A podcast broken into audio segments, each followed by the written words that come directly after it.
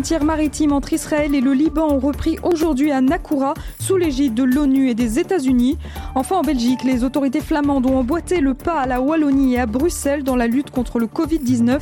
La Flandre durcit les mesures. Par ailleurs, la ministre des Affaires étrangères, Sophie Wilmès, est sortie des soins intensifs. Et on commence ce flash, chers auditeurs, par un mot de politique israélienne. Sans surprise, le vote du budget de l'État est toujours la pomme de discorde en Israël et la date à laquelle ce budget doit être voté se rapproche à grands pas. Face à cette situation préoccupante, le ministre de la Défense et Premier ministre suppléant, Benny Gantz, aussi leader de Bleu-Blanc, a intensifié ses attaques contre le Premier ministre Binyamin Netanyahou. Pour Benny Gantz, le chef du gouvernement commet un crime contre l'État d'Israël et ses citoyens en bloquant le budget de l'État. C'est du moins ce qu'il a affirmé dans un entretien au quotidien Yediot Araronot avant de déclarer que Binyamin Netanyahou mettait aussi en danger tout l'avenir économique d'Israël. Diplomatie israélo-libanaise à présent, les négociations sur les frontières maritimes entre Israël et le Liban ont repris aujourd'hui. Après une première série de discussions productives saluées par les Nations Unies, les deux pays ont entamé ce mercredi la deuxième série de leurs discussions concernant leurs frontières maritimes respectives et ce, toujours sous l'égide des États-Unis et de l'ONU. Les négociations se passent toujours dans la ville de Nakoura au sud du Liban et à cette occasion, une délégation israélienne s'est rendue dans les quartiers de la FINUL, la force intérimaire des Nations Unies au Liban, quartier qui se trouve donc à Nakoura. À savoir que d'après le ministère de l'énergie israélien, une troisième série de discussions devrait avoir lieu demain.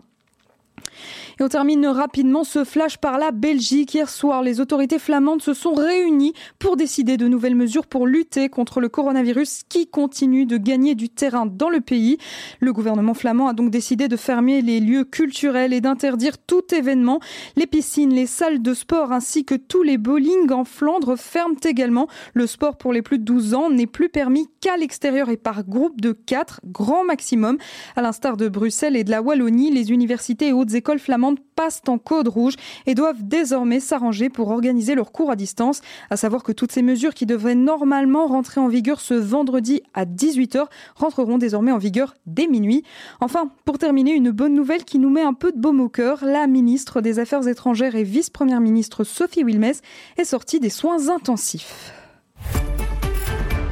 C'est la fin de ce flash, chers auditeurs. On se retrouve à 18h pour le journal de la rédaction. Tout de suite, ne manquez pas la suite de Mythe de Boss avec Olivier Sokolski et Serge Bézère. À tout à l'heure.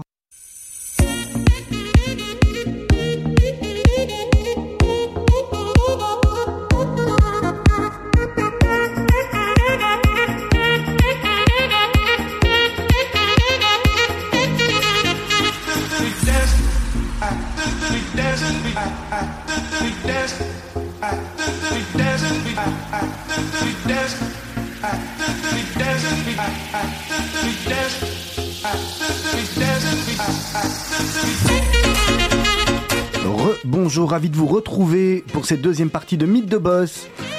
17h, 3 minutes, on est ensemble jusqu'à 18h, accompagné de Serge Bézère, comme tous les mercredis. J'espère que vous allez bien. Invité exceptionnel aujourd'hui, nous recevons le, le pape, si on peut l'appeler ainsi, de l'audiovisuel en Belgique. Moi, à titre personnel, Serge, je suis un peu impressionné, hein, je sais pas vous. Très impressionné, très impressionné, surtout dans une, un studio de radio. Il y a Philippe Delusine, le grand patron de RTL, qui est avec nous. Bonsoir. Bonsoir, mais je suis impressionné par vos commentaires déjà, moi. Mais nous, en tous les cas, on est ravis de vous avoir, on est, on est honoré. C'est vrai que c'était euh, important pour parler, euh, pour parler d'audiovisuel, pour parler de médias, euh, de vous avoir. Comment allez-vous d'abord, Philippe de l'usine, dans des temps, dans des temps pas si faciles aujourd'hui? Bah écoutez, je vais, on ne peut mieux puisque d'une part, à titre personnel, j'ai eu ce fameux virus dont je me sors un peu péniblement quand même maintenant, mais plutôt bien. Donc j'ai eu la chance de m'en sortir plutôt bien par rapport à cela. Et puis, et puis un peu comme tout le monde, je, je vis cette période euh, difficile. Euh, et, quand on dit période, euh, période n'est peut-être pas le bon mot, parce que période, par définition, c'est une période qui est limitée dans le temps. On ne connaît pas effectivement l'ampleur et les limites de ce que nous vivons pour l'instant. On connaît le avant, on ne sait pas ce que ça le après.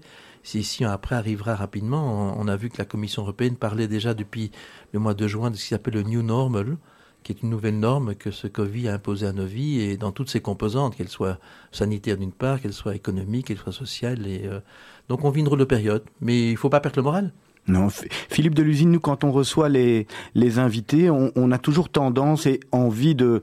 Finalement, aujourd'hui, vous êtes CEO d'une très belle, très belle grosse société, mais vous n'êtes pas arrivé là par hasard. Il y, a, il y, a, un parcours qui a été fait avant, et on a un petit peu envie de, de savoir euh, comment vous avez commencé finalement. Oula, alors ça c'est une, ça une très longue histoire. Hein. C'est une très très longue histoire. Euh, ben, on a un peu de temps? Ouais, on a. Bon, ben voilà. Ben, si on a un petit peu de temps. Euh, d'abord, d'abord, je suis un, francophone de Flandre. Je viens d'un pays qui s'appelle René, la perle des Ardennes flamandes. Et, euh, et j'étais orphelin de père quand j'avais 7 ans. Donc j'ai perdu mon père à l'âge de 7 ans. Et j'ai une famille excessivement réduite, puis il y a ma mère et ma sœur. Ma sœur qui a deux ans de plus que moi, et étant le petit homme de la maison, dès l'âge de 15-16 ans, m'a institué comme le chef de famille. Et donc, depuis l'âge de 15 ou 16 ans, eh bien, j'ai été un petit peu conditionné pour être celui qui est un peu aux commandes. Même la petite cellule familiale qui était la nôtre à l'époque.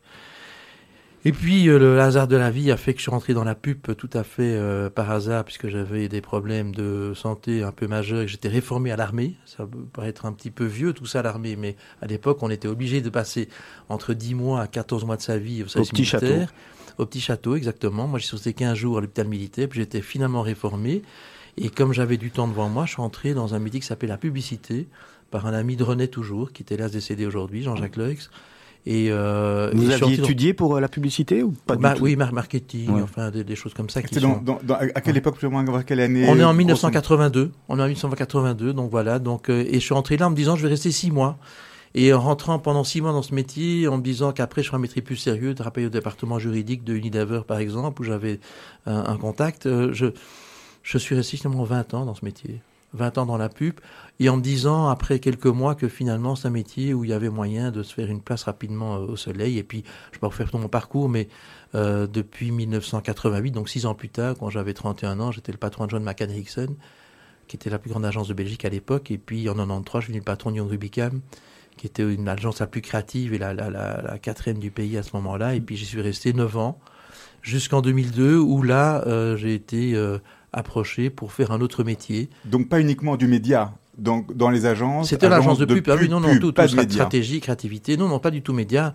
Mais bon, finalement, quand j'ai été approché en 2002 pour être le patron d'RTL, après avoir eu quelques contacts avec l'RTB au préalable, euh, je me suis dit que je faisais le même métier finalement. Mon métier, c'est m'intéresser aux gens dans leur dimension de consommateur dans la publicité, maintenant dans leur dimension d'auditeur, de spectateur dans les médias.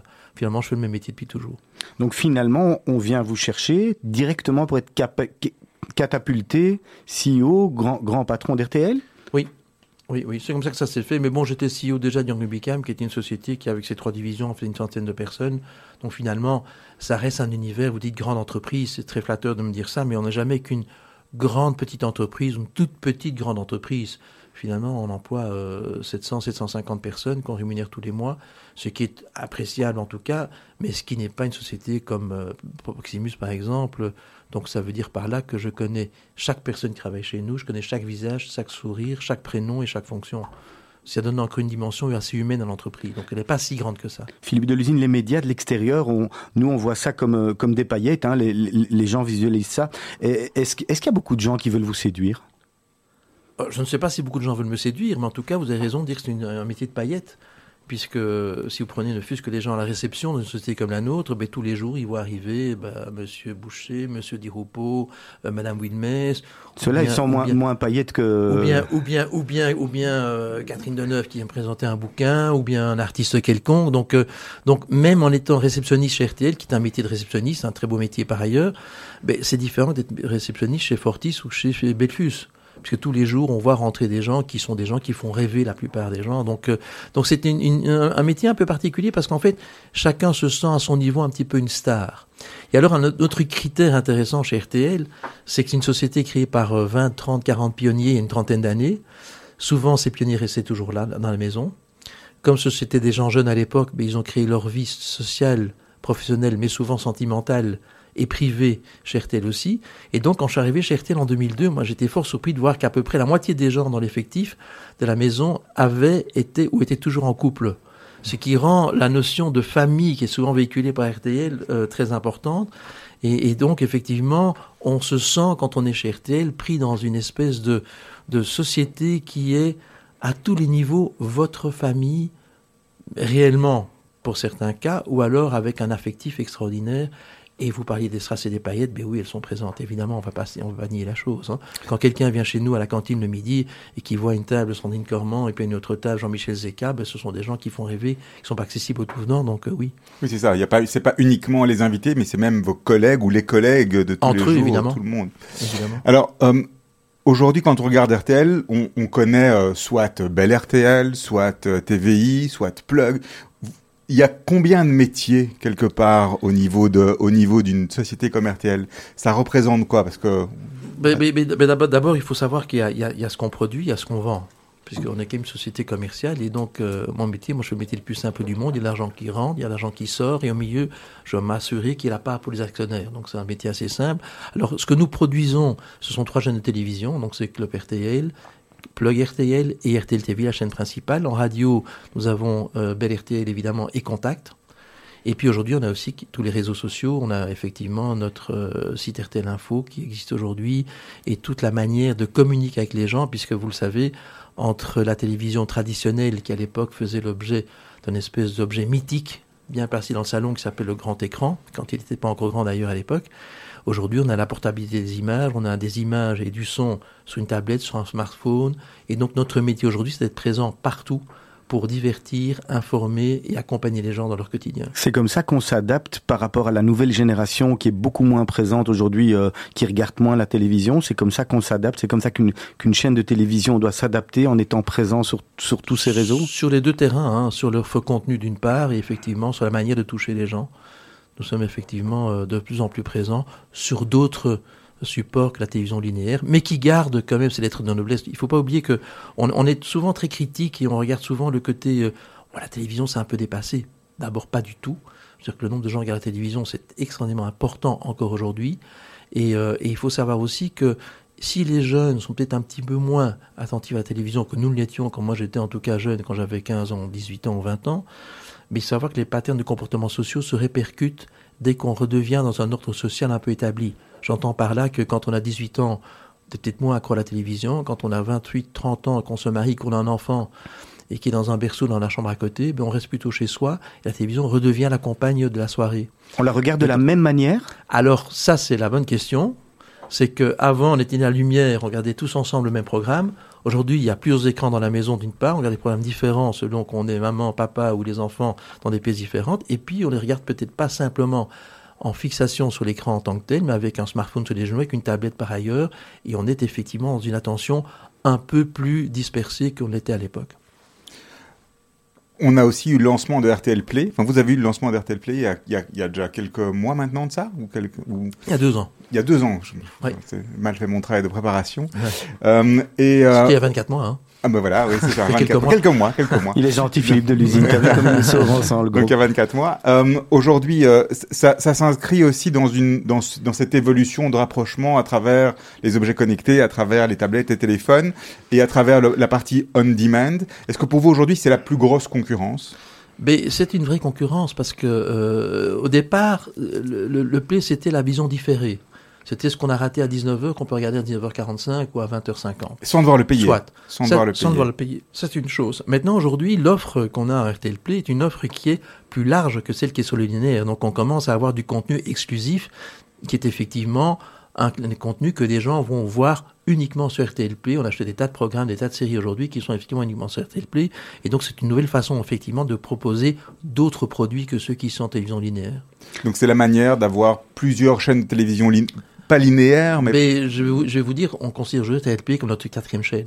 c'est ça. À côté de RTL TV, Plug RTL et Club RTL, RTLP est devenu une chaîne à part entière. Philippe Delusini, on a vu en France que toutes les grosses chaînes, tous les gros médias se sont associés. Hein. Ils ont fait un- une, espèce de, de Netflix euh, pour les chaînes de télévision qui s'appelle Oui. qui s'appelle Salto. Oui. Il, il y a quelque Mais, chose. c'est- mais- mais je, je connais bien le dossier, c'est à l'initiative de M6, qui est notre société sœur en France, que le projet est né, puisque même notre plateforme RTL vient aussi de la plateforme de euh, M6. Aujourd'hui, dans un marché aussi important que la France, les chaînes publiques françaises, France Télévisions, TF1 et son concurrent M6 se sont associés parce qu'il faut aujourd'hui, par rapport à la taille de nos concurrents qui sont mondiaux, qui sont planétaires, on parle des fameux GAFAN, il faut dans des marchés locaux se réunir et être ce qu'on appelle des frenemies, hein, donc on est des amis un jour, ennemis sur d'autres terrains, et il faut effectivement s'associer, et je plaide, moi en tout cas, pour qu'en Belgique, un jour, on puisse se tendre la main et se parler avec nos autres concurrents, pas ennemis, dans le marché. En tous les cas, on va marquer une première pause musicale. On vous avait demandé de choisir deux morceaux de musique. C'était soit Pink Floyd, soit Neil Young. Je ne sais pas par lequel des deux vous voulez commencer. Et c'est une petite histoire peut-être euh, Ah, écoutez, c'est- simplement des coups de cœur. C'est mon univers médical. Moi, je trouve que Pink Floyd est, est un groupe extraordinaire et ils ont créé, non pas plusieurs disques, plusieurs chansons extraordinaires, mais un véritable univers qui leur est propre. Et moi, je suis hyper fan de Pink Floyd. Donc, celui que j'ai choisi, vous entendrez, euh, euh, est un morceau qui, euh, moi, me donne des frissons encore aujourd'hui. Et le deuxième, Neil Young, c'est parce que je suis de cette génération de gens qui adoraient euh, Crosby, Stills, Young à l'époque et America et, et, et le disque de Neil Young ici a pour une saveur particulière. Comme mon fils est marié il y a, il y a 4 ans, j'ai fait une belle vidéo, évidemment. Dans le métier que je fais, je peux faire autre chose d'offrir une belle vidéo. Et j'ai choisi cette chanson que j'ai mise sur son disque, sur son, sa vidéo de mariage. Et finalement, on écoute laquelle en premier? Vous choisissez pour moi. Allez, c'est parti.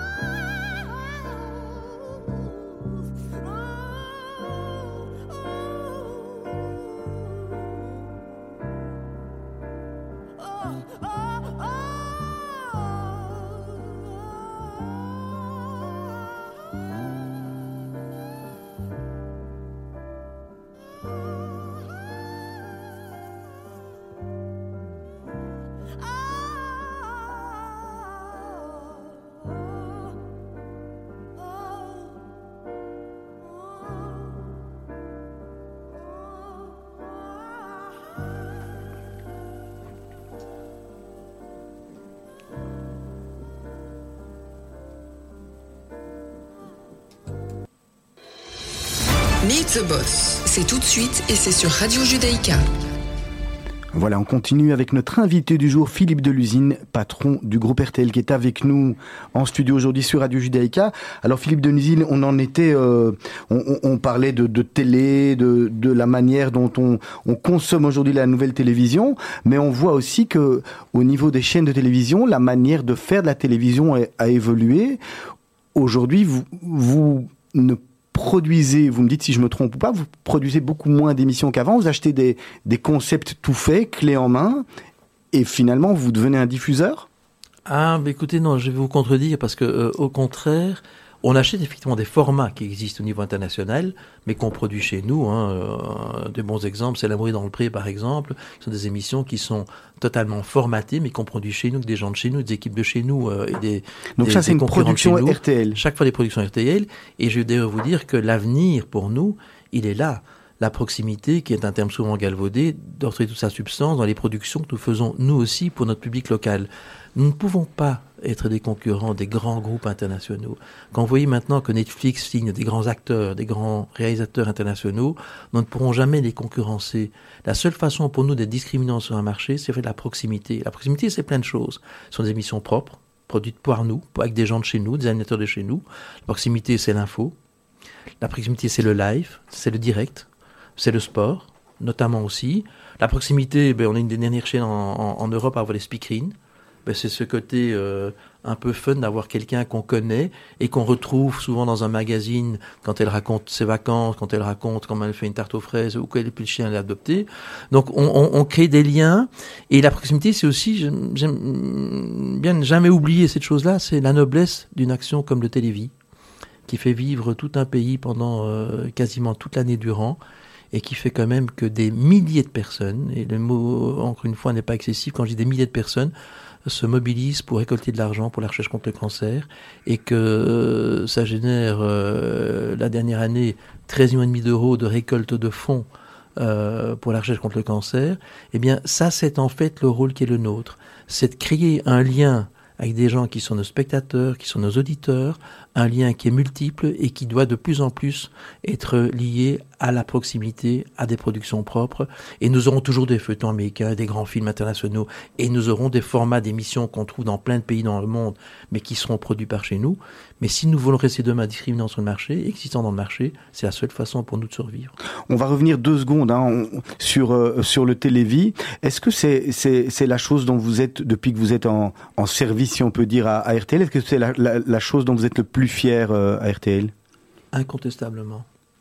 Et pour une raison très personnelle, c'est que euh, mon épouse a perdu sa petite sœur à 18 ans d'une leucémie foudroyante en 5 mois de temps, avec à l'époque une première greffe de moelle qui était un échec parce qu'on était dans le balbutiement de ce genre de traitement. Aujourd'hui, mon fils qui était joueur de hockey, un de ses amis qui était joueur de hockey avec lui, qui a 22, 23 ou 24 ans d'ailleurs, a eu euh, la même leucémie, qui a été dans le même hôpital, dans le même genre de chambre, qui a eu sa moelle détruite et qui a eu une greffe de moelle, et qui aujourd'hui est toujours euh, en pleine santé, qui a eu des enfants entre-temps, qui rejoue au hockey, qui est en pleine forme. Et quand je vous dis que je suis très touché par, euh, par le télévis, c'est parce que je suis convaincu que le pouvoir que nous avons de mobiliser des gens est un pouvoir qui est au service aussi de choses aussi nobles que le télévis. Et à titre personnel, quand je suis arrivé en 2002, Jean-Pierre Delaunoy, qui était président de la, RTL à l'époque, m'avait dit, dernière chose, avant de signer votre contrat, promettez-moi de vous engager pour le télévis. Dis, c'est pas une promesse vaine que je vous ferai parce qu'à titre personnel, je serai de toute façon très très mobilisé pour le télévis. Et on n'est pas les seuls à le faire d'ailleurs. Il faut, il au passage aussi tous les mérites de nos euh, concurrents de l'RTBF qui ont le CAP 48, qui ont Viva for Life. Et donc je pense que bah, je vais vous faire un petit, un, un petit, un, un, pas une confidence, mais un, un petit scoop. Quand, quand j'étais, patron de l'ACT, donc l'association la, des télévisions commerciales européennes, j'ai fait faire une étude, mais il y a une douzaine d'années, sur la manière dont les gens sont généreux euh, pour les œuvres caritatives. Vous devez savoir que per capita, donc par habitant, la Belgique est le pays le plus généreux d'Europe pour donner de l'argent pour des œuvres. Que ce soit Cap 48, que ce soit Télévic, que ce soit Vert for Life, que ce soit la Croix-Rouge, que ce soit euh, Amnesty 11 11 11, le Belge est le plus généreux. Et quand on dit la, grande, la grave crise financière 2008-2009, souvenez-vous, hein, en septembre 2008, euh, c'était la fin du monde financier. Quand on était en avril 2009 encore en plein, on va dire en pleine reconstruction, que les banques se sauvaient avec des aides d'État, on s'est dit, ben là c'est foutu, le télévis sera pas une bonne année. On a battu le record malgré tout. Parce qu'à l'instar de l'anniversaire ou des étrennes, le télévis dans la tête des gens aujourd'hui une priorité absolue. Et donc, quand vous demandez si je suis très fier du télévis, j'en suis excessivement fier. Est-ce que vous trouvez malgré tout, euh, par rapport au télévis, qu'il y aurait, qu'il y a éventuellement une, une faille du, du système, euh, du système euh, politique belge? Est-ce que, est-ce que ça veut dire que le système politique belge ne fait pas suffisamment son travail, que les gens sont obligés tellement de donner et le font certainement avec bon cœur, mais c'est, c'est finalement quelque part qu'il y qu'il y qu'il y a un problème? Écoutez, je crois qu'on on peut reconnaître de façon assez unanime que notre système de santé est un des plus performants au monde. Euh, je pense qu'en matière de santé, on n'a jamais suffisamment de moyens. Donc, je ne suis pas de ceux qui fustigent la manière dont le politique euh, gère, en tout cas, les soins de santé. Sachez simplement que l'apport du Télévis, c'est simplement doubler le budget annuel de la recherche contre le cancer. Moi, je vais partir sur un autre sujet, si ça vous dérange pas, un peu euh, plus business. Partir avec le côté groupe et groupe média. Vous êtes RTL, ces trois lettres magiques qui veulent dire beaucoup de choses. Bon, c'est- à la base, c'est Radio-Télévision Luxembourg, Télédiffusion Luxembourg, je pense, il y a quelques années. Aujourd'hui, ça veut dire quoi pour vous, pour Philippe Delusine, pour RTL en Belgique, de faire partie du groupe RTL Mais d'abord, et de façon assez paradoxale, c'est fait partie du premier groupe média européen. Quand je dis que c'est paradoxal, c'est parce que nous ne sommes présents ni en Scandinavie, ni en Angleterre, ni en Italie, ni dans des grands pays comme la Pologne. Ce qui veut donc dire déjà un premier commentaire, c'est que dans le monde des médias, il n'y a pas encore eu de concentration industrielle comme dans beaucoup d'autres secteurs. On parle d'automobile, on parle de la compagnie aérienne, on parle de la sidérurgie. Euh, donc on est un, un monde encore très fragmenté. Même au niveau de l'actionnariat? Même, oui, bien sûr, même au niveau de l'actionnariat. Donc, donc nous, nous sommes encore le premier groupe européen, mais je vous dis, peu présent au niveau européen dans des tas de pays. La deuxième chose, c'est que c'est un, un groupe superbe parce que c'est un groupe qui a vraiment une expertise en matière de télévision et de radio qui est extraordinaire. Et surtout, surtout, c'est un groupe qui ne fonctionne pas comme un réseau de sociétés comparables. C'est plutôt une fédération d'entreprises locales qui laisse une très grande autonomie aux managers locaux. Et donc, moi, j'ai une faculté pour gérer l'entreprise depuis maintenant près de 19 ans qui est extraordinaire, à savoir que j'ai une vraie liberté de fonctionnement et un véritable appui du groupe et des assets du groupe. Et donc, en Donc, définitive, l'objectif, c'est la rentabilité, avant tout, pour les actionnaires, ou, ou bien c'est une ligne éditoriale, une ligne média, comme on peut Le- avoir dans des pays anglo-saxons? L'objectif, il, il est- il est effectivement, bien sûr, la rentabilité, la pérennité, donc c'est s'inscrire aussi dans la durée. C'est pas seulement dire il faut gagner de l'argent cette année-ci, mais dans les cinq ans qui viennent, comment serons-nous et comment allons aborder les nouvelles technologies et tout le monde dans lequel on évolue aujourd'hui. Et puis, effectivement, la liberté éditoriale, elle est plutôt laissée localement. On n'a pas de guideline très précis par rapport à ça. Vous savez, si comparer notre société sœur en France, M6, ben, M6, finalement, c'est le grand outsider plutôt urbain et un peu upscale euh, de TF1, qui est la grande chaîne populaire. En Belgique, RTL TV serait plutôt comparable à TF1, la grande chaîne populaire qui fait que... Et, et ça peut être différent de pays à pays. Donc, je dirais qu'on n'a pas beaucoup de guidelines sur notre positionnement réellement. On a plutôt euh, des guidelines sur la manière de faire notre métier. Dans les pays où vous êtes présent, où RTL est présent, via en direct ou via des, des, sociétés comme M6 ou des, des chaînes comme M6, l'objectif aussi, il est en termes de part de marché, il est comparable ou pas? Est-ce qu'il y a, euh, est-ce qu'il y a vraiment des zones ou des, endroits dans lesquels vous êtes euh, les super, euh, super euh, en avant au niveau de la tête de marché, les leaders sur le marché, et d'autres où vous êtes plutôt en retard?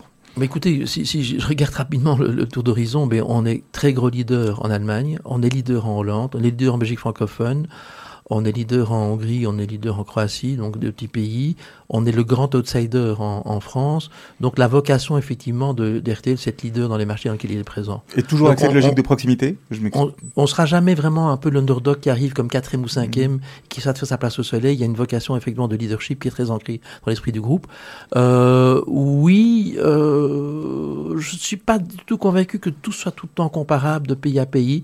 No- notre principe étant la proximité avec nos publics, eh bien on s'adapte, on, on se fond un peu dans le dans le moule local. Et, euh, et, et je- vous savez, j'ai pas assez de sensibilité linguistique pour vous parler de la Hongrie, de la Croatie, par exemple, mais je ne suis pas du tout convaincu que leur positionnement soit le même que le nôtre. Par contre, on a des stratégies communes. Par exemple, une famille de chaînes en télévision, mais dans tout le pays, effectivement, on essaie d'additionner des publics différents par des chaînes différentes et des positionnements différents de chaînes qui s'accumulent les unes aux autres. Est-ce que ça, ça, ça aussi se matérialise au niveau euh, des achats justement de programmes ou bien des productions et des coproductions? J'en reviens justement à mon propos tout à l'heure. Nous sommes une fédération d'entreprises locales et euh, paradoxalement, nous ne faisons rien en commun. Euh, nous achetons localement, euh, enfin localement, nous achetons dans chaque pays ce que nous devons acheter. Donc en, en clair, quand on va sur des marchés comme à, à Las Vegas euh, ou à Los Angeles pour les grands achats de, de films et de fiction, ben, il y a des Belges qui fréquentent des Hollandais, qui font des Français du groupe RTL et ils se côtoient. On n'envoie pas une personne mandatée par cinq ou six pays pour acheter en d'autres noms. C'est c'est pas étonnant pour vous, justement, au niveau de la négociation, de la capacité de négociation, qu'on pourrait avoir, pour- vous pourriez avoir un, un- un poids plus important Je me demande si on n'est pas des micros dans mon bureau, parce que ce sont des sujets que j'ai évoqués déjà à différentes reprises, et euh, ça n'est pas dans la, la vocation du groupe pour l'instant. Je reste persuadé qu'à un moment donné, l'effet de masse pourrait être utile, effectivement, en termes de négociation, mais pour le moment, on- n'est pas dans cette logique-là. Surtout dans, dans le monde que vous décriviez, avec des acteurs globaux, avec des Disney+, des Netflix, euh, Oui. des Amazon, etc. Mais ça n'est pas notre logique de fonctionnement aujourd'hui.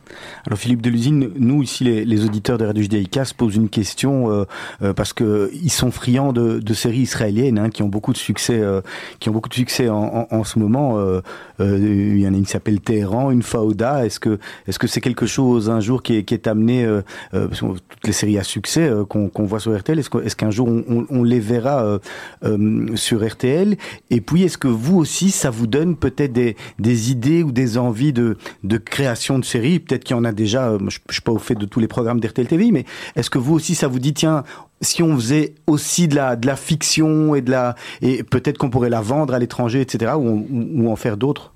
Mais, écoutez, votre question, on, comprend beaucoup. Euh, la première, et c'est pas la flagornerie facile, euh, il faut savoir qu'effectivement, Israël est un pays excessivement dynamique en matière de créativité euh, audiovisuelle. Il l'était déjà en matière de publicité, puisque dans ma vie précédente, quand j'étais patron de Rubicam, j'ai été plusieurs fois en Israël.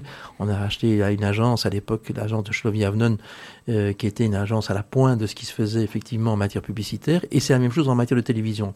Donc effectivement, Israël produit beaucoup de belles choses. Maintenant, il faut savoir que nous avons eu une espèce de camp d'abondance pendant de nombreuses années, qui étaient les fameuses séries américaines. Vous connaissez les noms, hein, Dr House, Grey's Ouais. Anatomy, The Desperate Housewives, des choses comme ça, qui sont des séries qui effectivement à l'époque euh, faisaient euh, 600, 700 000 spectateurs.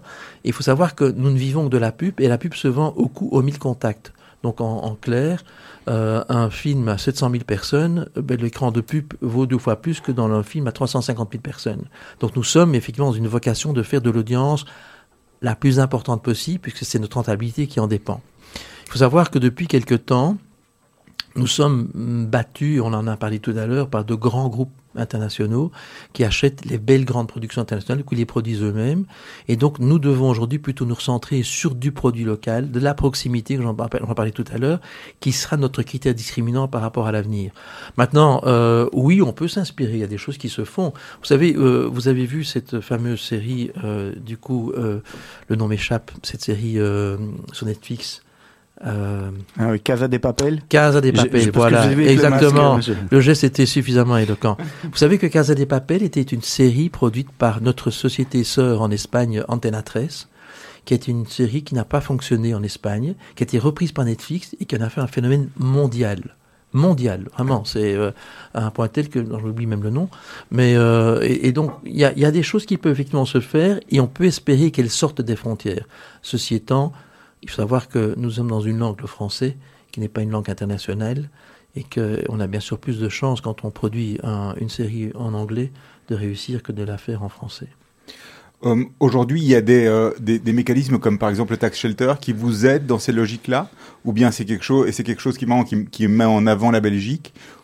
C'est important pour vous? Le tax shelter est, un, est, est une aide euh, évidente à la production, euh, dans tous les domaines d'ailleurs, puisque, euh, petit ainsi, je suis aussi président de l'Opéra La Menée à Bruxelles, et euh, je peux vous dire que le tax shelter nous a beaucoup aidé depuis maintenant un an et demi euh, à produire des spectacles à La Menée. En télévision, c'est le cas depuis plusieurs années, l'initiative de Didier Renders, que ce tax shelter a été créé à l'époque, et, c'est effectivement un complément. Maintenant, le tax shelter en tant que tel n'est pas non plus une manière fantastique de pouvoir produire des séries. Il faut savoir quand même que vous parliez tout à l'heure de séries locales. Considérez qu'une série locale coûte à peu près 12 fois plus cher qu'acheter une série internationale. hein. Donc il faut avoir les reins solides pour produire une série locale. Et là, nous sommes quand même confrontés à un élément incontournable, l'exiguïté de notre marché national. Nous ne touchons que 4 millions de personnes qui, je vous le rappelle aussi, est excessivement perméable à la culture française. Et donc, on le veuille ou non, ben, notre public belge francophone ben, il se sent tout aussi à l'aise chez TF1, chez France Télévisions, que chez RTL ou RTBF ou euh, sur AB3. Donc on a une concurrence effectivement importante aussi des chaînes françaises, ce qui n'est pas le cas dans le nord du pays, où il y a un hermétisme, euh, une autarcie culturelle chez les Flamands qui est énorme, puisque ce sont à peine moins de 2% des néerlandophones qui regardent les chaînes hollandaises. Nous avons effectivement tous les soirs euh, 10, 15, 18% des gens qui vont voir des films et des feuilletons sur les chaînes françaises. On, a l'impression que justement, nous, on, va voir ce qui se passe sur les chaînes françaises, peut-être moins parce qu'il n'y a peut-être pas d'accès aujourd'hui via la télédistribution classique. Moins, on a moins les Français qui viennent voir ce qui se fait chez nous. Est-ce qu'aujourd'hui, justement, la distribution via Internet ou via des chaînes, via des fonctions, fonctionnalités comme RTL Play ne vous permettrait pas d'aller chercher, cette audience? Euh, écoutez, je le dis avec le sourire parce que j'y suis souvent et que j'ai beaucoup d'amis là-bas, mais euh, quand ils seront un petit peu moins arrogants, en, regard- en regardant ce que leur euh, petit cousin du Nord fait d'intéressant, oui, non, écoutez, je- On est considéré, hein, les Belges sont considérés je, quand même. je le dis en souriant, mais regardez aujourd'hui le nombre de Belges qui ont du succès à Paris. hein, Ouais, euh, ouais. donc euh, effectivement, il y a un véritable intérêt. Il y a un intérêt qui est d'ailleurs plus important qu'on imagine, puisque nous sommes perçus comme étant des gens qui produisons beaucoup de qualité, dont des techniciens, des chefs opérateurs, des réalisateurs de grande qualité euh, en Belgique, et par ailleurs, nous produisons aussi un peu moins cher que la France. Donc on peut aussi espérer qu'à l'avenir, on produise beaucoup de choses en Belgique avec euh, des acteurs français et pour les chaînes françaises. Philippe Delusine, je vais vous demander de mettre le casque quelques secondes. On, on- Oui. on a, euh, on a quelque chose qu'on voudrait vous faire entendre et bien sûr, vous, vous allez réagir euh, sur ce, qui, sur ce qui va se passer maintenant. Oui. Salut Philippe et bienvenue sur Radio Judaïka. Euh, moi j'ai une question assez simple pour toi. Euh, quand vas-tu rentrer en politique? Et une fois que tu nous auras fixé sur la date, peux-tu nous en dire plus sur le parti que tu rejoindras? Voilà, je te souhaite une bonne interview et j'attends avec impatience ta réponse. Peut-être avant, de, avant de répondre à la question, peut-être expliquer euh, qui est la personne. euh, Bah oui, c'est- bien sûr John Bogart, qui est un, un- un vieux copain, un vieux complice. Et sa question ne m'étonne pas, évidemment. Euh, il connaît bien sûr la réponse, puisqu'il connaît mon épouse. Bah, je ne serai jamais en politique. C'est un engagement formel que j'ai pris par rapport à mon épouse, puisque je pense que la différence entre la politique et être patron d'une entreprise, c'est que la politique, on donne toute sa vie à la politique. Et, moi, je garde mon jardin secret. J'aime bien avoir une vie qui n'est pas... euh, J'ai j'ai une image que j'emploie souvent, c'est que pour certains, la vie est une malle. Vous savez, la malle, ce que c'est? Il y a un grand couvercle et dedans, tout est mélangé. Quand vous touchez quelque chose, vous, vous touchez à tout en permanence. Moi, ma vie est une commode. Des tiroirs que j'ouvre un à la fois, de façon vraiment euh, avec beaucoup de précaution, parce que si on veut deux à la fois, vous coincez les doigts, c'est pas très agréable. Donc moi, j'ai mes amis, j'ai ma famille, j'ai mon travail, j'ai mes relations euh, sportives, et donc je ne mélange pas beaucoup les différentes euh, étapes et cases de ma vie. Alors la politique, oui, moi je, suis passionné par la politique. Vraiment, quand je dis que je suis passionné, vraiment je la vis. D'ailleurs, je vous dirais que c'est un de mes grands bonheurs euh, chez RTL. Vous me parliez tout à l'heure du Télévis. Notre satisfaction, c'est dans une société qui fait de l'information, une information leader de surcroît. Donc je peux vous dire que dès que j'en ai l'occasion, je passe au troisième étage, qui est l'étage de la rédaction. Je vais renifler l'atmosphère. Le matin, dès que j'ai l'occasion, je petit déjeune avec l'invité politique de la radio sur Bel RTL. Et donc, je suis vraiment un passionné de politique. Vous êtes fort dragué par tous ces hommes politiques? Non, non, non, ça c'est un peu un mythe. hein. Je les connais tous, euh, forcément, et j'ai une bonne relation avec l'ensemble d'entre eux d'ailleurs. Vraiment, c'est euh, non dragué, non, parce que de toute façon, ils seront toujours invités chez nous, euh, ils existent, ils ont une- un droit de parole. Nous sommes une société neutre, hein, donc euh, indépendante, donc on, on, invite qui on souhaite et qui on veut. On n'a pas un conseil d'administration qui est politisé, qui ne s'occupe pas du tout du éditorial. Et donc, euh, ils n'ont pas besoin de nous draguer. Ils, sont, ils sont, invités d'office. Justement, par rapport à ce que vous disiez, vous êtes une so société neutre, est-ce que vous, c'est une concurrence déloyale finalement que, que l'ensemble des Belges ils, payent pour une chaîne de télévision et puis finalement vous vous n'êtes pas subventionné. Il en a été question à un moment pendant la première crise du Covid et puis vous mhm. avez vous avez décidé de, de laisser votre siège social là où il était. Mais est-ce que c'est de la concurrence déloyale ça? Non, écoutez, moi, je, suis le premier partisan d'avoir une chaîne publique. Dans un marché, je pense qu'une chaîne publique doit exister, elle doit, elle doit être là, elle doit faire que, mais elle doit remplir une mission de service public. Et, et, et, moi, souvent, quand je me heurte à, mes collègues de c'est quand je considère qu'ils sortent de leur rôle de chaîne de service public pour faire des choses qui sont purement commerciales. Les Flamands ont plus de courage que les francophones, puisqu'ils ont fait une chaîne, la VRT, qui est d'ailleurs une des trois, quatre chaînes publiques les plus créatives d'Europe, en la déniant du marché de la publicité. L'RTBF vit la publicité et souvent oriente ses programmes pour faire ce dont je parlais tout à l'heure, une audience maximum pour vendre sa publicité dans ses écrans le plus cher possible. C'est le reproche que je lui fais. Donc ça, ce titre-là, c'est une courance déloyale. Par contre, je pense qu'on peut s'enorgueillir d'être effectivement, quand RTL s'est lancé à l'époque, d'ailleurs, ça s'appelait l'autre vérité, d'être effectivement euh, le seul garant d'un vrai pluralisme dans ce pays. Vous savez, l'RTBF, elle est avec un conseil d'administration politisé. Euh, les gens qui s'y trouvent représentent un, un de ce que les élections ont donné comme résultat. Euh, chez nous, ça n'a aucune importance. Et donc, quand on a eu effectivement une discussion avec l'ensemble des politiques au mois de mai, quand on était en situation très dramatique financièrement par rapport à la crise du Covid-19, euh, ils n'ont pas hésité à, à dire effectivement que nous soutenir financièrement était quelque chose de ponctuel qu'ils étaient prêts à faire parce que nous sommes effectivement les garants du pluralisme. Et c'est une chose dont je suis vraiment très très très fier. En, tant que CEO et euh, en tant que garant de ce pluralisme, aujourd'hui, comment vous réagissez quand vous avez euh, des, gens qui vous disent qu'ils trouvent que justement le pluralisme n'est pas respecté ou que les, les avis sont partisans ou que, ou que ça va trop dans un sens ou dans l'autre par rapport à des sujets qui sont des sujets qui généralement peuvent fâcher euh, l'une ou l'autre personne, que ce soit Trump, que ce soit Israël aussi. Oui. Il y a toujours eu des gens qui réagissaient fort en disant oui, mais euh, vous n'êtes pas honnête, euh, etc. Écoutez, par, par définition, donner de l'information, c'est donner le reflet du monde. Par définition, le reflet du monde est un reflet qui représente plusieurs tendances, plusieurs sensibilités, plusieurs opinions. Donc évidemment, dès qu'on fait un sujet, ce sujet peut être perçu comme étant polémique. Nous avons effectivement à cœur d'avoir une grande discipline par rapport à ça, en donnant la parole à charge et à décharge, et en essayant effectivement de présenter les choses d'une façon très objective. Maintenant, il est clair, il est clair que euh, chaque sujet est perçu avec une sensibilité très particulière. Vous savez, quand euh, il y a dix jours, dans un hommage très émouvant et, et très noble à la Sorbonne, euh, Macron parlait de cet enseignant euh, décapité sauvagement par un jeune homme à 18 ans en pleine rue. Ben, vous voyez que ce, ce, cet hommage dans lequel le président Macron a affirmé sa volonté de ne pas euh, se laisser aller et, et, de se battre non pas contre l'islam, mais contre une idéologie déviationniste de l'islam. Et que vous voyez qu'aujourd'hui, il y a des milliers de personnes dans les rues au Bangladesh, au Pakistan, ailleurs, qui veulent boycotter la France et qui en veulent à la France. Voilà, ça c'est un exemple typique de chaque information suscite en elle-même, possède en elle-même les germes d'une contestation.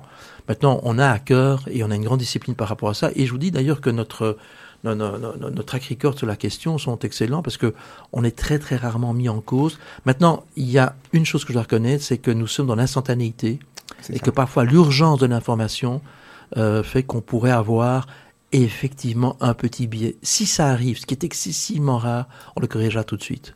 Mais je pense que c'est un des grands problèmes. L'information a deux problèmes aujourd'hui. C'est l'instantanéité et les fake news. Et aujourd'hui, vous êtes journaliste, vous êtes journaliste, moi je le suis parce que j'ai un, un, smartphone et que si je sors dans la rue, mmh. je filme ce que je vois dans la rue, j'envoie l'image, je ne suis pas journaliste, j'ai pas de formation, j'ai pas d'éthique, j'ai pas de code déontologie, j'envoie une image qui peut être prise par une banque d'images et qui peut être donnée comme une information dans un journal quelconque. Ça, c'est la grande difficulté de l'information aujourd'hui, c'est de faire le tri entre ce qui est réellement produit, analysé et réalisé par des gens qui ont une éthique, une formation, une ontologie, et puis euh, ce que le tout venant peut proposer. Et c'est intéressant comme, comme propos justement, puisque vous êtes quelque part RTL, c'est le champion euh, avec le bouton rouge, le fameux oui. bouton rouge. Alertez-nous. Alertez-nous. oui. euh, donc où, où, on peut, où tout un chacun peut envoyer quelque chose qui se passe, et souvent c'est repris ou en tout cas c'est traité. C'est pas souvent repris, c'est traité, repris. Traité. Si ça passe le filtre de la rédaction chez nous. Hein. Donc, euh, je veux dire, vous envoyez ce que vous voulez chez nous.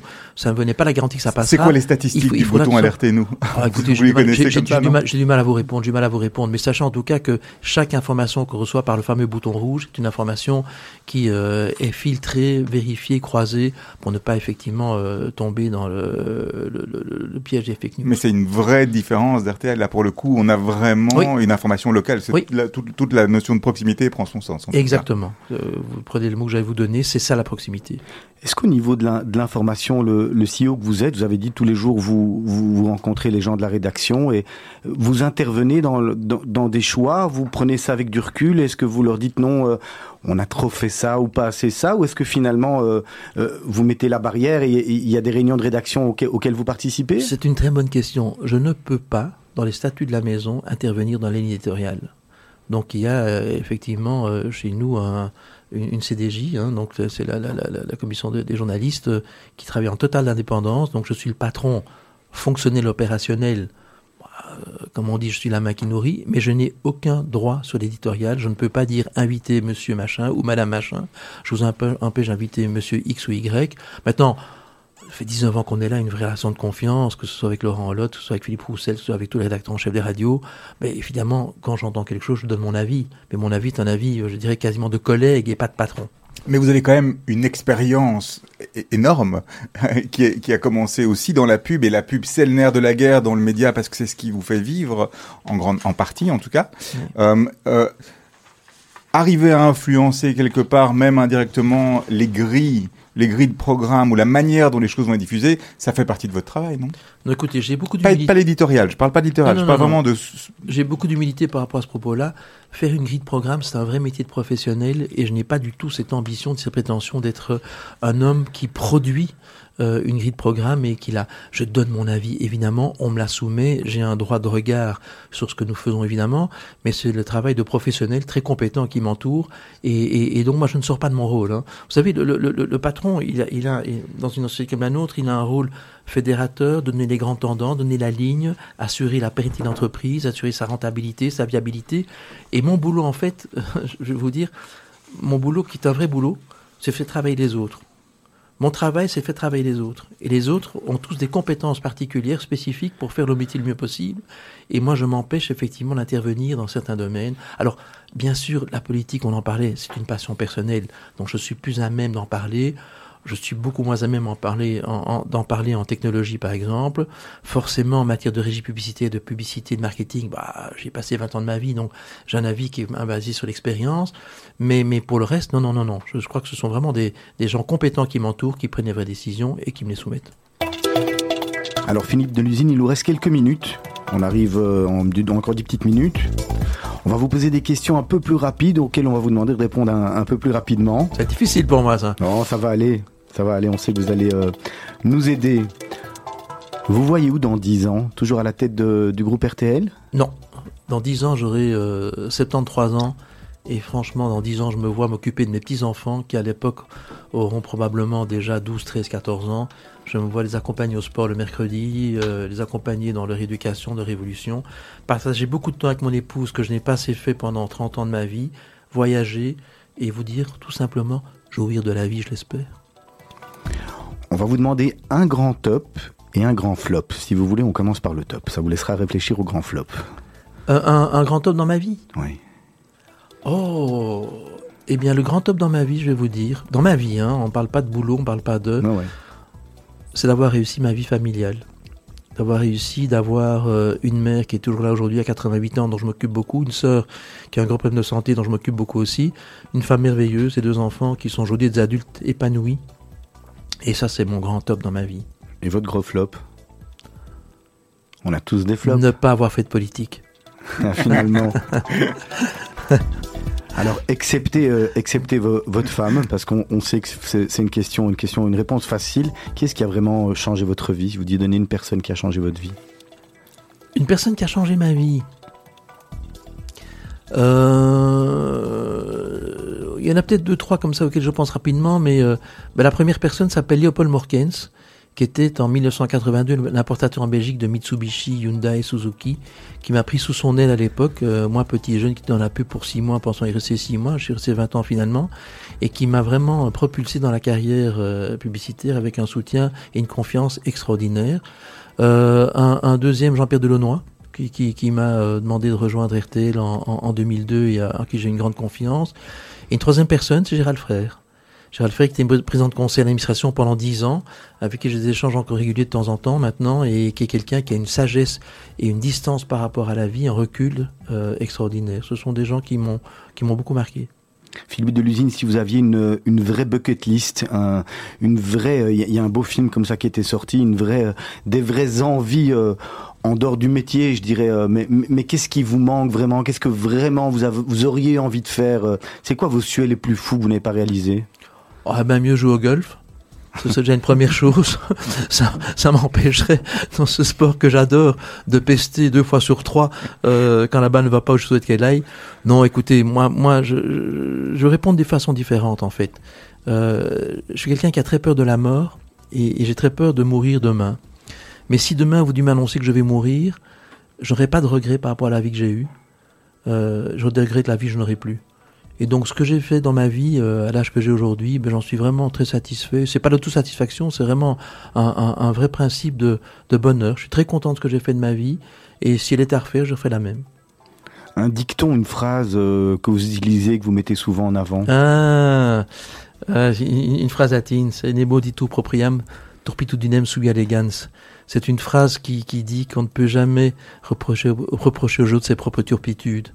Et, euh, et j'essaie dans ma vie d'être assez honnête et de ne jamais faire endosser aux autres mes propres erreurs. Et je rencontre trop de gens qui font ce genre de choses. L'artiste avec qui vous rêveriez de faire un duo, pour vous, ça doit pas être très compliqué en plus. Hein ah, David Gilmour. Euh, David Gilmour, évidemment. Ou alors, s'il était encore vivant, peut-être David Bowie. Alors Philippe Delusine, question très importante existentialiste, les chaussettes avant ou après le pantalon? Toujours avant. La trottinette électrique pour ou contre? Ah, oh, je suis pas assez habile. Je trouve que je suis assez contre pour moi parce que je tomberai, j'en suis sûr. Et je suis assez irrité de, ce, de la manière dont les gens qui en ont une euh, exagèrent et, et, et se mettent en danger en nous mettant nous-mêmes en danger. Votre définition du bonheur me retrouver le samedi matin, après une semaine pleine et riche, à me dire que je vais m'occuper de ma famille, de moi, de mon hobby, puisqu'en fait, euh, j'ai une vie un peu de spartiate, mais je peux vous dire que le samedi matin jusqu'au dimanche matin, ce sont 24 heures sacrées dans lesquelles tout ce qui concerne le boulot n'existe plus. Plus de téléphone Vous déconnectez? Non, quand même pas. une chose que vous avez faite en étant plus jeune que vous n'oseriez plus refaire aujourd'hui Ah que j'ai fait que je ne refais plus aujourd'hui. Euh, j'ai du mal à vous trouver un, un, un exemple. Non, non, je, je pense qu'il n'y a, a, rien que j'ai fait étant jeune que je ne referai pas aujourd'hui. La dernière fois que vous avez eu mauvaise conscience Ah, la dernière fois que j'ai une mauvaise conscience. Est-ce que j'ai une mauvaise conscience déjà? Euh, Il faut savoir que j'ai commis des erreurs, mais quand j'ai commis des erreurs, je les ai fait en tout état de cause et, et, quand je reconnais mon erreur plus tard, je ne peux pas dire que j'ai mauvaise conscience de l'avoir commise, parce que au moment où j'ai commis, je l'ai faite en bonne conscience. Donc je pense que j'ai rarement mauvaise conscience. Où s'arrête votre pardon, Philippe Delusine Où s'arrête mon? Votre pardon. Ah là, c'est la mauvaise question. J'ai la rancune tenace, hélas. J'ai la rancune tenace, hélas. Heureusement, c'est très rare. Mais euh, je pense que oui, pour des petites choses, le, le pardon est facile, mais euh, j'ai effectivement de la mémoire pour des choses qui m'ont fortement touché, blessé, ou pour des gens qui ont été très malhonnêtes visuellement. À l'exception de votre mariage et de la naissance de vos enfants, le moment le plus heureux de votre vie mmh. Le plus heureux de ma vie euh... Demain. Demain, ce sera demain. L'alibi que vous, que vous utilisez pour éviter un dîner Ah, très simple, très simple. Écoutez, j'ai cette chance extraordinaire aujourd'hui, c'est que comme j'attends plus grand chose de la vie, j'entends par là dans les relations professionnelles et autres, je peux dire non carrément quand j'ai pas envie. Donc quand quelque chose m'ennuie aujourd'hui, j'ai le droit de dire non. Vous savez, dans la publicité, j'ai été tellement amené à passez-moi l'expression, draguer des gens pour essayer d'avoir l'objet publicitaire. Aujourd'hui, j'ai besoin de personne, donc je ne dois pas trouver beaucoup d'astuces pour dire que. Par contre, quand un, un dîner m'ennuie vraiment, je le dis au préalable, j'accepte pas le dîner. Les réseaux sociaux, est-ce que ça nous éloigne ou est-ce que ça nous rapproche? Écoutez, je suis pas du tout actif sur les réseaux sociaux. Donc euh, moi, je suis un ancien Belge euh, qui emploie son téléphone pour téléphoner et euh, qui demande de laisser des messages écrits et pas des messages vocaux. Et je trouve que le contact direct est encore ce que je privilégie le plus. Donc je ne suis pas du tout à aller lire les commentaires, les choses que les gens racontent. Et d'abord, j'ai pas de temps pour ça. C'est souvent un peu intéressant. Et souvent, euh, ce genre de commentaires semble refléter une opinion générale, alors qu'en fait, ce ne sont que des épiphénomènes. Votre restaurant préféré à Bruxelles Ah, il est fermé pour l'instant, mais il ouvrira bientôt en janvier, c'est la Villa Lorraine. Qui réouvre euh, sous En le- janvier, en janvier, le 19 janvier. Sous le Sigril Non, non, non, non, Ah, le non. 19 janvier, le 19 D'accord. janvier, la Villa Lorraine. Avec Yves Matagne d'ailleurs, au fourneau. Alors, la dernière question me revient traditionnellement. Quel est le conseil que vous auriez aimé que l'on vous donne quand vous avez 20 ans, vous aviez 20 ans et que l'on ne vous a pas donné? Ah. Euh, Que chaque décision que je prendrai sera la bonne, parce que ce sera la mienne. Et j'ai vu trop de gens autour de moi hésiter, hésiter, hésiter, ne pas décider, ou alors décider sur base de conseils qu'on leur donne. Et je pense que le bon conseil donné à quelqu'un de 20 ans, c'est de dire, prends ta décision. Si tu la prends toi, c'est que c'est la bonne. Tu peux te tromper, ce qui arrive quand même, en général une fois sur deux, mais tu l'assumes complètement parce que c'est ton, ton choix. Merci beaucoup d'avoir participé à Mythe de Boss sur Radio Judaïka. C'était un plaisir de vous avoir en tous les cas. Merci de votre accueil. La semaine prochaine, euh, on va parler retail. On va parler le monde du retail qui souffre hein, pas mal. On aura un agent immobilier spécialisé dans le retail, Charles Luel. D'ici quelques minutes, vous allez retrouver le journal d'Asley Santoro. Juste après l'émission, les mots d'Anouk. On parlera littérature. Et puis, les jeunes de la Bride qui reprennent. Pour ma part, je vous fixe rendez-vous la semaine prochaine. Je vous souhaite une bonne semaine à tous et à toutes. Bonne soirée. Merci beaucoup. À bientôt. Au revoir, Serge. À la revoir. semaine prochaine. Merci beaucoup.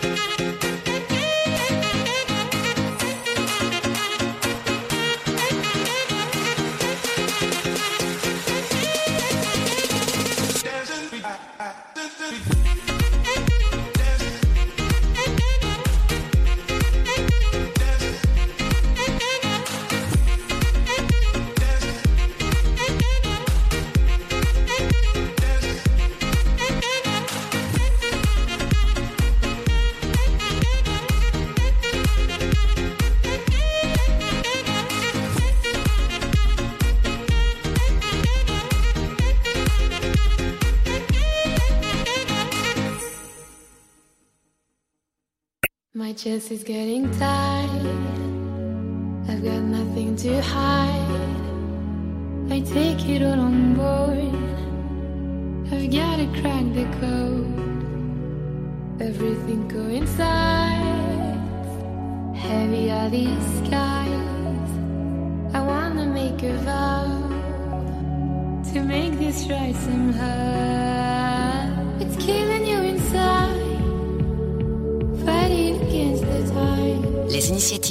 Jeunes entrepreneurs, chez Groupe S, on les soutient. Groupe S.be Retrouvez-nous sur radiojudaïka.be. Bonjour, c'est Charlie Dupont. C'est moi l'acteur, mais aujourd'hui, c'est vous qui avez un rôle à jouer. En nous aidant, tout en renforçant votre sécurité. Le BESC a mis sur pied CARE, un programme de formation pour vous conscientiser aux nouvelles menaces terroristes, invisibles ou présentes, actuelles et quotidiennes. Les formations adaptées à tous sont données à domicile, dans vos bureaux, vos institutions, vos écoles ou même en ligne. Intéressés Rendez-vous sur care-belgium.be. Care. Stronger Together. Judaïka 90.2 FM. Retrouvez-nous sur radiojudaïka.be.